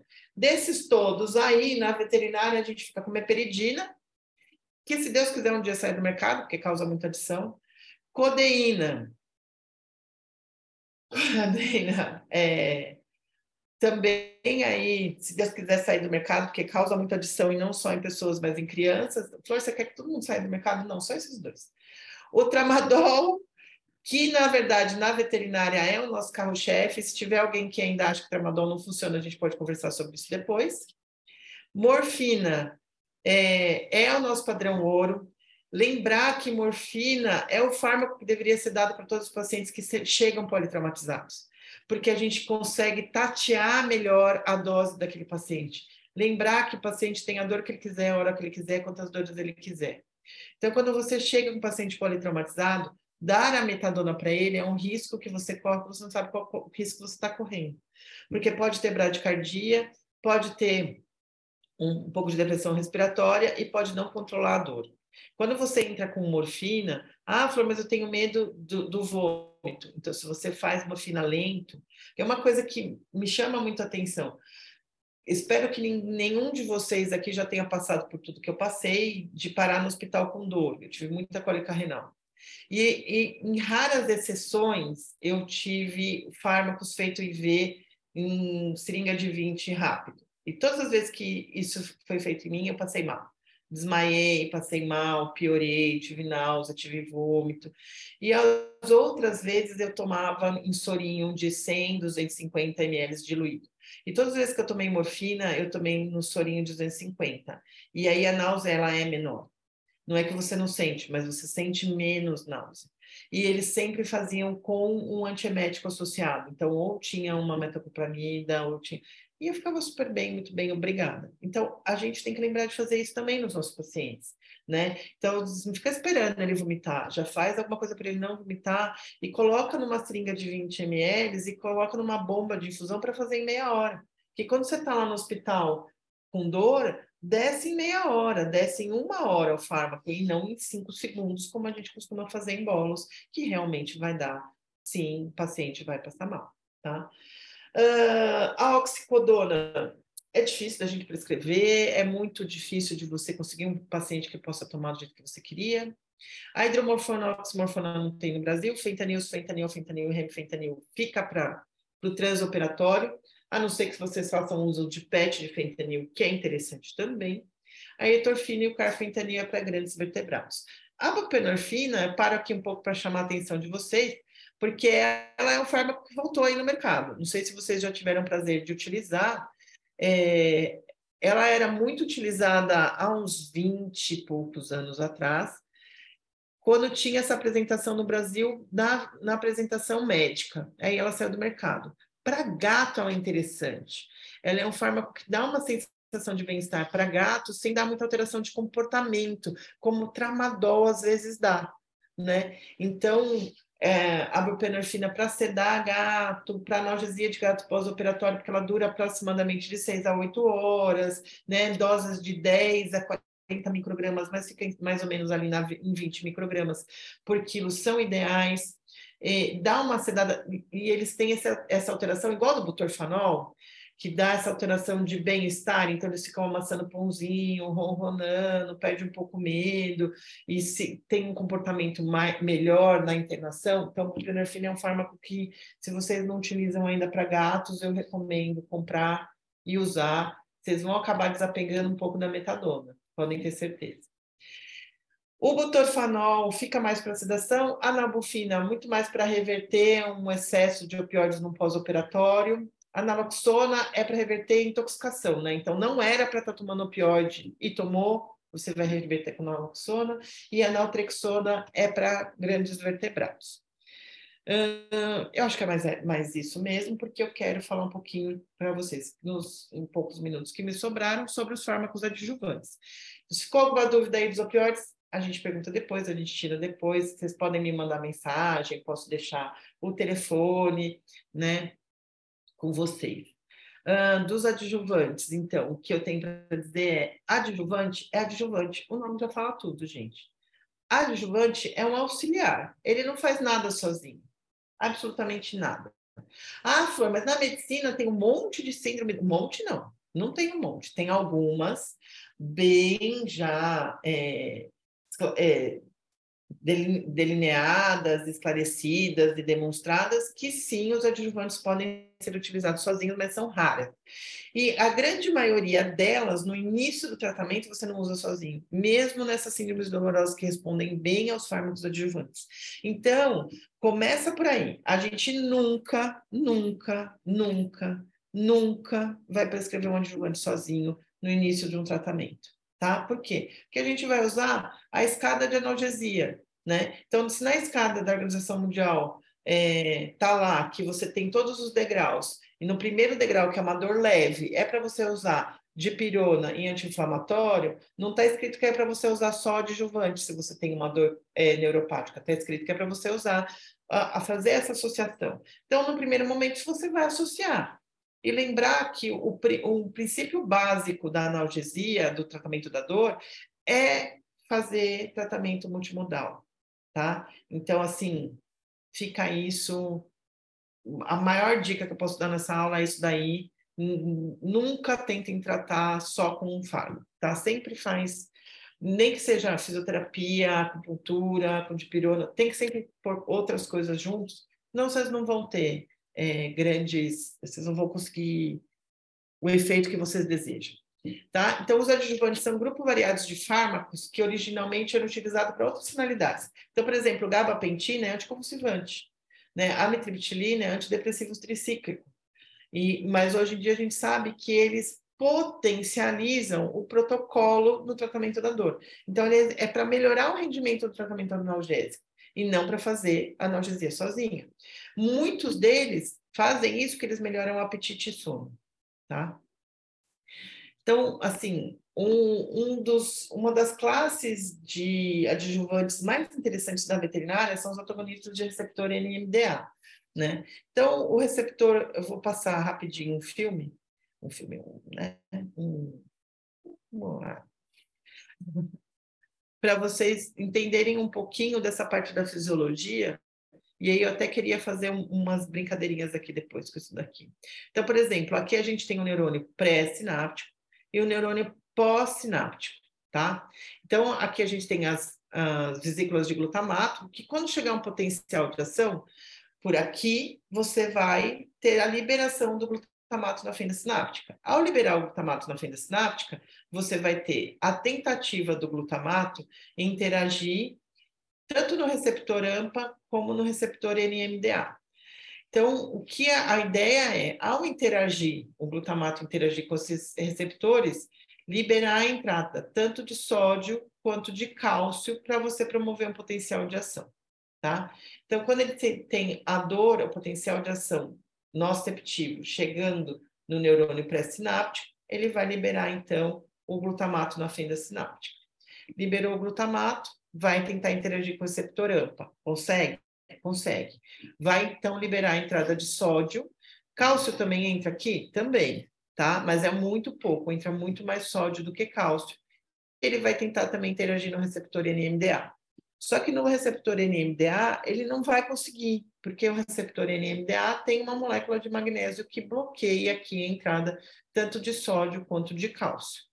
Ok? E aí ele vai perpetuar, então, a formação dolorosa que está chegando aqui. Então, chegou X, vai chegar lá no córtex somatosensorial X de dor também. O problema é, quando você tem muita informação chegando aqui nessa fenda sináptica, ou é, uma informação que se perpetua por um grande espaço de tempo, essa despolarização aqui, que era pequena, agora ela passa a ser uma grande despolarização dentro da célula, e ela vai, então, tirar o magnésio de dentro da, da, do receptor NMDA promovendo então a entrada de sódio, mas promovendo a entrada de muito cálcio, muito cálcio. Só isso já faz você sentir mais dor, ok? Só que não satisfeito com isso, ele vai então fazer a cascata da calmodulina aqui dentro. Então, quando ele tem início essa cascata, ele faz várias coisas. A primeira coisa é chegar nesse receptor AMPA que já está aqui, né, apresentado na fenda sináptica e sensibilizar. Então, quanto entrava de sódio, que era muito pouco, agora vai entrar muito sódio. né? Então você vai ter uma entrada maior de sódio com a mesma quantidade de glutamato que cai aqui na fenda sináptica. Não satisfeito, ele vai pegar o receptor AMPA que estava aqui, pronto para entrar no lugar desse, quando esse aqui sofrer essa apoptose, e já vai colocar aqui na fenda sináptica. Então ele apresenta quantos AMPAs ele quiser a mais. Não satisfeito, ele vai fazer o quê? Interagir com o neurônio pré-sináptico de forma retrógrada, fazendo com que libere mais glutamato na fenda sináptica. Então, é um verdadeiro caos que faz aí o receptor NMDA, fazendo com que você tenha uma dor muito pior do que aquela que deu início. Então, se você sentia X, agora você vai sentir 10X de dor, por exemplo. Isso aqui é um fenômeno chamado INDAP, e isso aqui é responsável pelo que a gente chama de memória da dor né? Então isso fica. Por exemplo, vamos tratar a dor desse paciente? Vamos, vamos. Então eu tenho lá um paciente com uma, um, uma doença crônica degenerativa que sente dor há muito tempo, que já tem esse tipo de sensibilização central. Ah, Flor, só existe esse tipo de sensibilização central? Não. Não existe só esse tipo, existem outros tipos de sensibilização central tratada por outros medicamentos, por exemplo, Librela trata outro tipo de, de, de é, sensibilização central. Aí o que acontece? Quando chega a dor aqui, eu vou ter uma, dor, uma piora da dor. Então, o que eu quero fazer? Quero impedir o glutamato que caia na fenda sináptica, ok? Beleza? Como que eu vou impedir isso? Os meus fármacos, tá bom. Um exemplo de fármaco para usar no tratamento da dor. Morfina. Posso usar morfina, Flor? Pode. O que, que a morfina vai fazer? Vai atuar em canal de calço-voltagem independente aqui. Então, quem são os canais de calço-voltagem independente? É o, canal de calço-voltagem independente, ele fica um do lado do outro na, no neurônio pré-sináptico, e aí, conforme ele abre, ele deixa o cálcio entrar, que é o que faz a perpetuação do impulso doloroso da periferia até o corno dorsal da medula espinhal.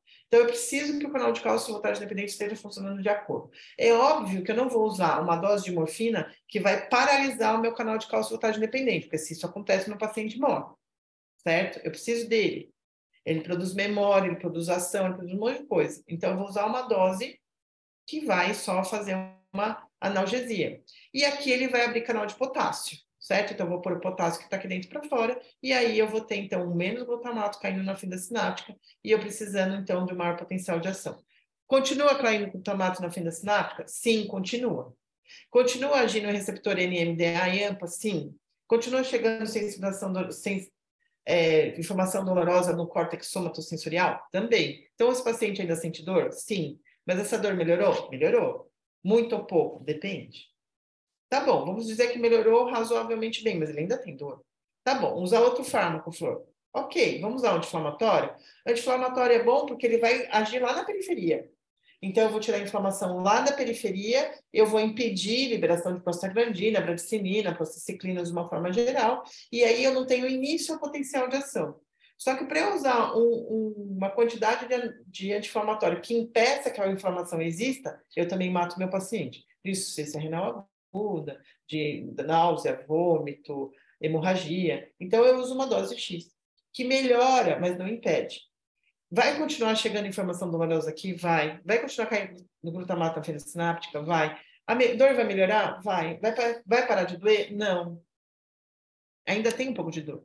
Porque eu tenho esse caos aqui instalado. Tá bom, Flor, então eu vou usar um bloqueador de receptor NMDA. Ótimo. Qual você quer usar? Ketamina? Ketamina é muito bom. Ketamina é um dos melhores que tem bloqueadores de receptor NMDA. Vou bloquear aqui, bloqueei. Melhorei a dor? Melhorei. Só que eu bloqueei esses dois caras aqui. O que está sensibilizado esse outro? Não. E a hora que eu bloquear a NMDA, ele apaga isso que ele fez? Também não, porque não apaga a memória. Então, esse paciente melhorou a dor? Melhorou. Mas a dor deixou de existir? Não. É por isso que é preciso de tratamento multimodal. É por isso que, de repente, uma dipirona vai fazer efeito, vai fazer a diferença para o seu paciente. Porque além de trabalhar em COX 1 lá no periférico, ele também vai trabalhar fazendo um sinergismo com a sua morfina em canal de opioide e também em canal de canabinoide, por exemplo, tá? Dentre os é, NMDAs que a gente tem, né, os antagonistas de receptor NMDA tem a mantadina, porque, senhores, não podemos né, dar seringuinhas de, de ketamina para o tutor fazer em casa, então temos como opção a mantadina.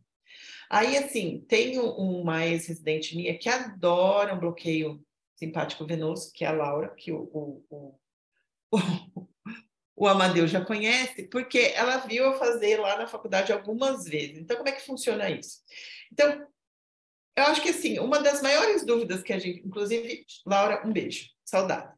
Então, assim, quando a gente faz é, lá na faculdade, o que, que, a gente pensa? Bom, eu tenho um paciente com dor crônica, eu estou prescrevendo um analgésico, um anti-inflamatório, um opioide para casa, mas ele tem dor. Que tipo de dor? Para mim, uma dor neuropática. Como que eu sei? Muitas vezes fazendo automutilação. Então, sabe aqueles casos que você tem um paciente que chega com a pata? É, tetraplégico, paraplégico e comeu a pata? Você fala, meu, ele tem dor neuropática, porque automutilação é dor neuropática. E eu preciso melhorar isso. Amputar a pata resolve? Não resolve. Fazer bloqueios resolve? Não resolve. Quando o bloqueio passar, essa dor vai voltar. Então, eu preciso tentar melhorar isso daí. Uma das formas de se melhorar é com a ketamina. E a ketamina ela tem um poder de ser, ela manter esse bloqueio às vezes por um tempo maior quando associado com a lidocaína. Então, o que eles fazem na medicina hoje em dia é essa ketamina mais lidocaína. Que dose? De 0,3 a meio de queta, de 1 a 2 de lido. Dilui e infunde por duas horas. Eles chamam isso de bloqueio simpático venoso. Você não vai fazer um bloqueio com lidocaína em algum lugar. Você vai fazer isso infundir intravenoso. Essa melhora pode começar no seu consultório. Você aplica e o paciente não se lambe mais ou pode demorar um, dois dias para ocorrer, tá? E ela pode se perpetuar por uma semana ou até mesmo 15 dias. Se depois de uma semana ele volta a ter esse comportamento, você faz de novo. Mas você não pode ficar sem fármacos nesse meio tempo. Então, esse paciente ele vai para casa com tudo isso e a mantadina. 3 a 5 miligramas por quilo CID ou BID, para fazer essa manutenção. Tem pacientes que a gente tratou lá na faculdade que fizeram três sessões do bloqueio simpático venoso e ficaram super bem, obrigado. Depois a gente desmamou os fármacos e hoje em dia eles estão de alta. E tem paciente que tomou uma vez só e teve paciente que teve que tomar cinco vezes, né? Por isso que a Laura adora esse bloqueio simpático venoso. Né, Laurinha? Mas tudo bem. É, e, é um, e é uma coisa que não está muito difundida ainda na veterinária, mas quando a gente começa a fazer o Xi, é, ele gosta bastante da ketamina. Então, ele fala para a gente fazer assim, a ketamina dose única 0,3 miligramas por quilo. Porque eu não sei se vocês sabem, o Xi, ele, quando foi para os Estados Unidos, ele estudava dor neuropática. Só depois que ele virou essa pessoa que ele é hoje em dia, que quer estudar tudo e faz de tudo, mas na época ele estudava dor neuropática. Então, a ketamina, às vezes, quando você tem prurido patológico, que é um paciente que se coça por dor, melhora com uma dose única de ketamina no consultório. Melhoraria se eu passasse seringuinhas com 0,3 de ketamina é, via oral? Melhoraria. Só que eu posso? Não posso. Às vezes eu posso fazer no paciente internado, por exemplo. Mas se eu tenho um paciente internado, às vezes ketamina 10 microgramas por quilo por minuto vai melhor, né? Porque daí você dá um restart nessa programação toda aí. Dos anticonvulsivantes, a gente tem a gabapentina e a pregabalina. Às vezes não dá nem vontade de falar de gabapentina e pregabalina, porque está todo mundo aí prescrevendo como se fosse água ou como se ela fosse capaz de fazer milagres, coisa que ela não é capaz, infelizmente. Gostaria muito. E eu acredito que isso seja seja pelo mesmo motivo que Tramadol caiu também nessa vontade que a gente tem de que ele resolva todos os nossos problemas. Lembrando que o Tramadol é um opioide fraco, que ele tem uma dose teto, e que quando você chega para um paciente que tem dor intensa, não vai funcionar direito também. A gabapentina também, ela tem os pacientes para quem você deve utilizar. A gabapentina, ela age em canal de cálcio voltagem dependente. Algumas pessoas acham que elas são gabaérgicas, elas não são. Ela tem esse nome, mas ela não age em nada de GABA, tá? Ela age em canal de cálcio e voltagem independente. Então, o que, que acontece? Lembra que eu falei? Você precisa de um canal de cálcio e voltagem independente abrindo e cutuca o outro do lado para ele abrir também e para você perpetuar esse estímulo doloroso que chega da periferia até o corno dorsal da medula espinhal. Então, isso aqui precisa estar tá funcionando de forma correta. Beleza. Quando está funcionando de forma correta, se eu é, usar isótopos radioativos para marcar esses canais de cálcio voltagem de, dependente e olhar ele no microscópio eletrônico, eu vou ver eles acendendo e apagando como se fosse uma árvore de Natal. Então, parece que tem um ritmo, você tenta entender que ritmo é aquele daquela, daquele pisca-pisca, mas não sabe. Tem hora que passa mais rápido, tem hora, bem árvore de Natal mesmo. Tem hora que é mais devagar, tem hora que acende, depois apaga todo mundo, você fala, nossa, que estranho, mas tudo bem. Quando você tem isso aqui hiperestado, parece rave. Os caras acendem muito rápido e muito forte. Então, você tem uma, o que a gente chama de desestabilização dos canais de cálcio voltagem independente. Vocês já tinham ouvido falar de desestabilização de membrana neuronal e não sabia o que era. É isso tá? E aí, o que, que você quer fazer com a gabapentina? Estabilizar a membrana neuronal. Mas, Flores, se a minha membrana neuronal estiver estável, você só consegue sedar seu paciente, não melhora a dor, tá? Então, você precisa disso. É muito semelhante porque ocorre numa hiperexcitação neuronal de um paciente que vai convulsionar. Só que a convulsão é muito pior. Por isso que você precisa de doses mais altas. Você vai lá para 50 miligramas por quilo a cada 8 horas. No tratamento da dor, você tem que ficar ali na base dos 10 miligramas por quilo a cada 8. Ah, mas Flor, eu uso doses muito menores. Bom, na veterinária, você tem tanto cão quanto gato fazendo metabolização da gabapentina, coisa que não ocorre em outras espécies. E aí você até pode diminuir dose quando você falar de um paciente muito patopata ou que está fazendo uma polifarmácia de muitas medicações, e entre elas medicações que vão prejudicar aí o funcionamento hepático, aí você pode diminuir a dose, fazer 5 miligramas por quilo a cada dose. Mas, de uma forma geral, doses muito baixas, intervalos muito largos, levam ao não funcionamento da gabapentina. Flor, eu sempre ouvi dizer que pregabalina é muito melhor. Não necessariamente, não funciona melhor para todo mundo. De uma forma geral, é sim, mas é porque você faz a cada dose é 3 a 5 miligramas por quilo a cada dose. Só que lembra, se você vai tratar um paciente para o resto da vida dele, se é um paciente oncológico e o resto da vida dele é curta, tudo bem você já passar logo para pegar a balinha. Agora, se é um paciente de dor crônica para uma doença degenerativa progressiva e o resto da vida dele são cinco anos, cuidado, porque a gabapentina tem intolerância e a pregabalina também. Quando você lê nos trabalhos, fala assim, não tem tolerância. Mas é que a tolerância da gabapentina é 3, 4 anos. Então, você quase não percebe. Mas ela tem. Chega uma hora que para de funcionar. E aí você vai ter o quê? Pregabalina para trocar. Ah, mas eu já comecei com pregabalina. Então, sinto muito, não tem mais nada. Parou de responder a pregabalina, suspende e vai procurar outra coisa para fazer. Os antidepressivos tricíclicos são ótimos, mas pouco utilizados hoje em dia na medicina veterinária entre alguns veterinários. Né? Os antidepressivos triciclos que a gente tem, a amitriptilina, nortriptilina, trazodona. Tem a duloxetina também, mas tem poucos trabalhos com ela, não dá nem para falar muito dela. Que ela é mais um dual, vai, vamos, vamos combinar do que é um antidepressivo triciclo. A amitriptilina, ela é um fármaco interessante, por quê? Porque ela é aquele veterinário que resolveu que queria fazer tudo ao mesmo tempo agora. Então, ele, é, ela subir bacana, mas não faz nada direito. É, mas aí na hora que você precisa, você não sabe muito bem o que fazer, vai de mitriptilina. Mas na veterinária, quando você sabe muito bem o que fazer, você vai de gabapentina. E daí não funciona muito bem. A mitriptilina funciona melhor, porque ela tem um bom relaxamento de musculatura. Então, por exemplo, para paciente, e eu já passei do, do 15 minutos do meu tempo, mas tudo bem, né? Sim, você deixa, né? Posso ir. Então, tá bom. Então, a mitriptilina, ela faz isso, né? Ela tem um bom relaxamento de musculatura, ela também melhora muito o sono, por isso que a gente dá à noite, então a dose é de meio a um miligrama por quilo se de noite, pode chegar a 2 miligramas por quilo, pode fazer BID, mas são raras exceções. A gente geralmente fica com 1 miligrama por quilo se de noite. Esse relaxamento muscular, para quem tem problema de coluna, é muito interessante, pode associar com miozan, pode associar com tramadol, mas não pode associar com mitazapina, tá?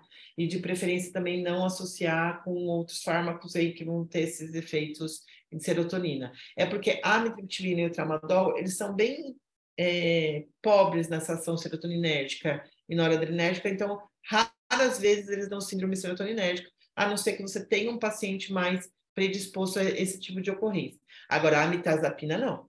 A mitazapina, você às vezes pega um paciente que chegou tomando mitazapina, você acha que ele está com dor, faz uma dose de tramadol, ele faz síndrome serotoninética na sua frente. Então, tomar cuidado com o paciente que está fazendo uso de mitazapina, tá? A nortriptilina é o metabólito da mitriptilina, porque quando você vai prescrever a mitriptilina, você deve fazer um eletrocardiograma para ver se não tem arritmia principalmente bloqueio atrioventricular, porque ela piora. Isso é muito descrito na medicina. Na veterinária, a grande maioria dos veterinários não fazem eletro para prescrever a mitriptilina. Deveriam fazer, mas não fazem. Se você tiver um paciente com bloqueio atrioventricular, ele pode piorar. Eu não tenho nenhum relato na literatura demonstrando essa piora em cão e gato, mas como tem isso muito bem descrito na veterinária, fica aí ainda essa precaução de se fazer o eletro antes e de se prevenir não utilizando a mitriptilina em pacientes que têm bloqueio atrioventricular ou bloqueio de ramo, tá? A trazodona, ela está aparecendo muito mais nos guidelines como sedatão, não como tratamento de dor.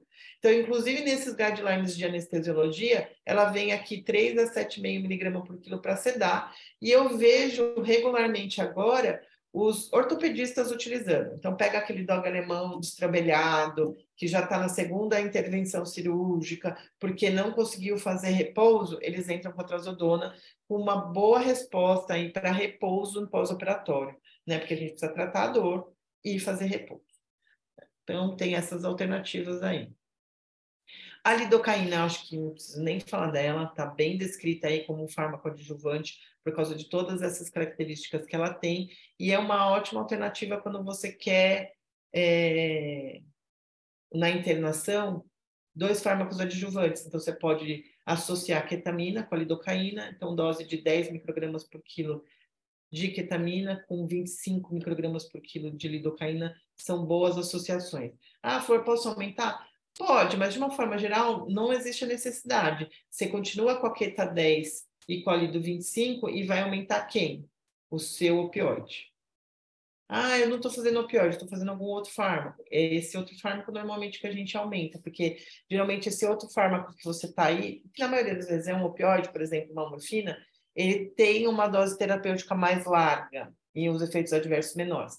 Lembra daquele, do que a gente fazia muito anestesia, que era o milk, o filk? né? Então, a morfina dose baixíssima, de 3 microgramas por quilo minuto, você podendo chegar a 10 microgramas por quilo minuto. Então, você tem aí um grande é, degrau aí para você, né, subir e chegar numa analgesia boa, tá? Então, a gente não costuma aumentar muito o líquido.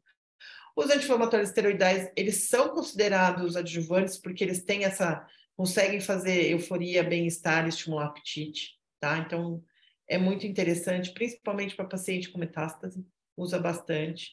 E aqui há controvérsias, a controvérsia. É, é. Então, Maroptan pode ser adjuvante, Flor? Pode. É, eu tenho como basear isso nos últimos trabalhos que saiu? Não. Inclusive, na última meta-análise que saiu, diz que ele não é adjuvante. Eh, eu vou contar para os senhores que na medicina tem algumas moléculas semelhantes ao maroptan que também tentaram ganhar aí o mercado como adjuvantes e elas não conseguiram nem sair do papel porque os trabalhos realizados não conseguiram comprovar que elas são moléculas adjuvantes. Tinha tudo para ser? Tem tudo para ser. Se eu tivesse apostado, eu teria apostado que ela era um fármaco adjuvante, mas aí os artigos não estão colaborando com isso daí. Aí eu, eu pergunto para vocês: vocês estão na internação, vocês têm três fármacos disponíveis para fazer de adjuvante. Um é a ketamina, extremamente barato, com mais de mil artigos aí nos últimos três anos falando que ele é um ótimo adjuvante, que está super indicado para dor mal captativa e nociblástica. O outro, que é a lidocaína, que tem aí mais uns 50 trabalhos no, no último ano falando dessa capacidade que a lidocaína tem, e o maroptan, que Malemar temos três trabalhos e na última meta-análise diz que não funciona. E que custa muito mais caro que os outros três, mas na hora de escolher, os senhores escolhem o maroptan. Não sei por que eu tento entender, vocês querem inovar, querem lá na. Mas, gente, se não tem vômito, não tem que usar maroptan. Tem outros fármacos para vocês usarem.